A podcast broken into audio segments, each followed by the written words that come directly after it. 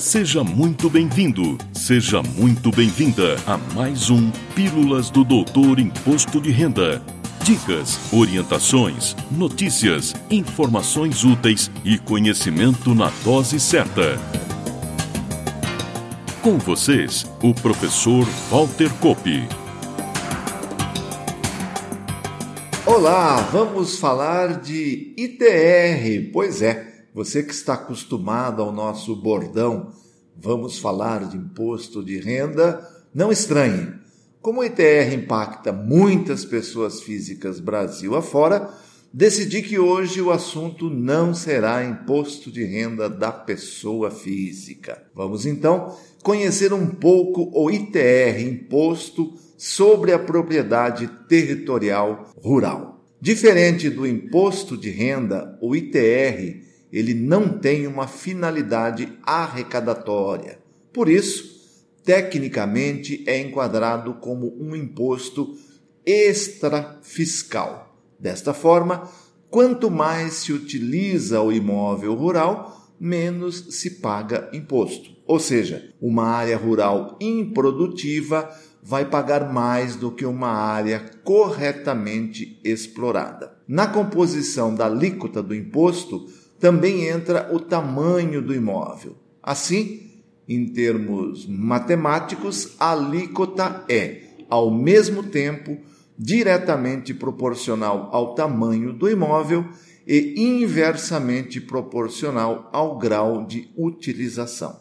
Outra questão polêmica com relação ao imposto é o seu enquadramento em relação ao seu similar urbano, o nosso conhecido IPTU. Esta questão está harmonizada na jurisprudência e aponta para a prevalência da utilização do imóvel. Assim, um imóvel situado na área urbana e que explore atividade rural será tributado pelo ITR. E na contrapartida, um imóvel situado na zona rural, cuja utilização não tenha qualquer relação com a atividade rural, poderá ser tributado pelo IPTU. Outra informação útil é que, apesar de ser um tributo de competência federal, conforme está lá no artigo 153 da Constituição Federal, atualmente, mediante convênio,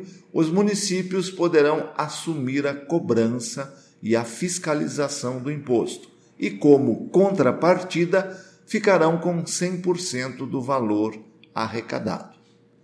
O ITR tem como contribuinte o proprietário do imóvel rural, o titular do seu domínio útil ou ainda o seu possuidor a qualquer título. É exatamente assim que está na legislação.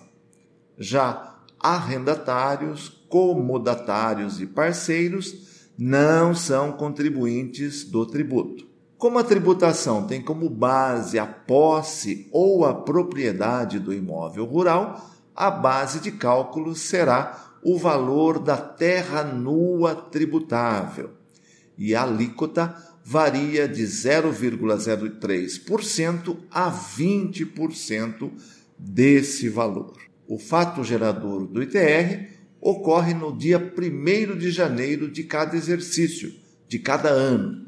Mas a declaração do ITR, ou seja, quando a informação vai para a Receita, é anualmente de meados de agosto até o último dia útil de setembro. As regras para a entrega do ITR 2021 da declaração foram publicadas pela Instrução Normativa RFB 2040, de 30 de julho de 2021, que prevê a entrega das declarações de 16 de agosto a 30 de setembro de 2021. Aliás, é por isso que estamos falando hoje de ITR e não de imposto de renda da pessoa física.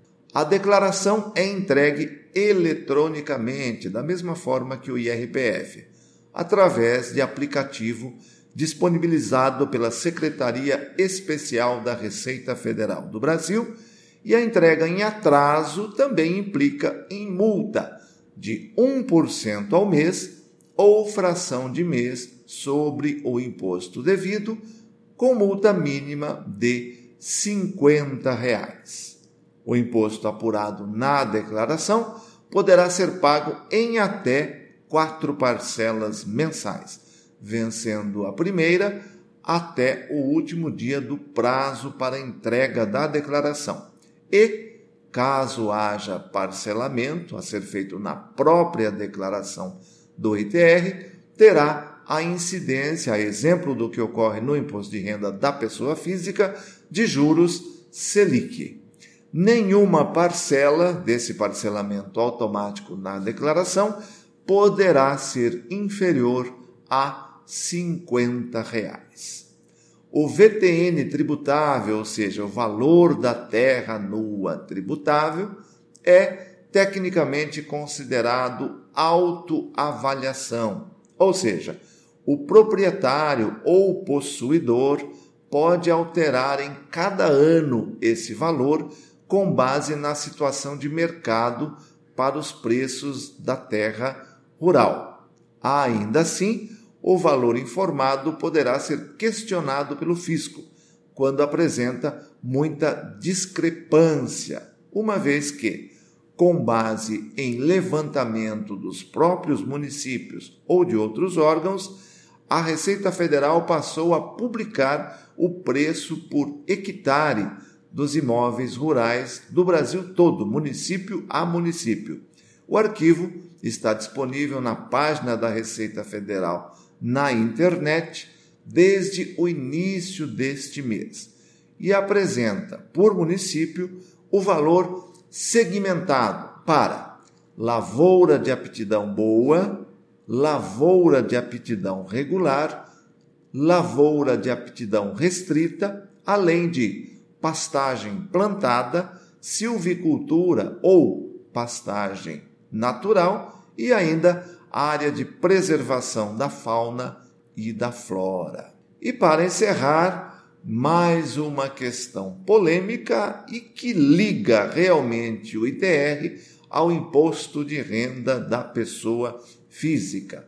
Desde 97, com o advento da Lei 9393 de 96, artigo 19, é possível se utilizar para fins de apuração de ganhos de capital sobre a alienação de terra nua o valor declarado no ITR, desde que existam esses valores para o ano de aquisição e de alienação.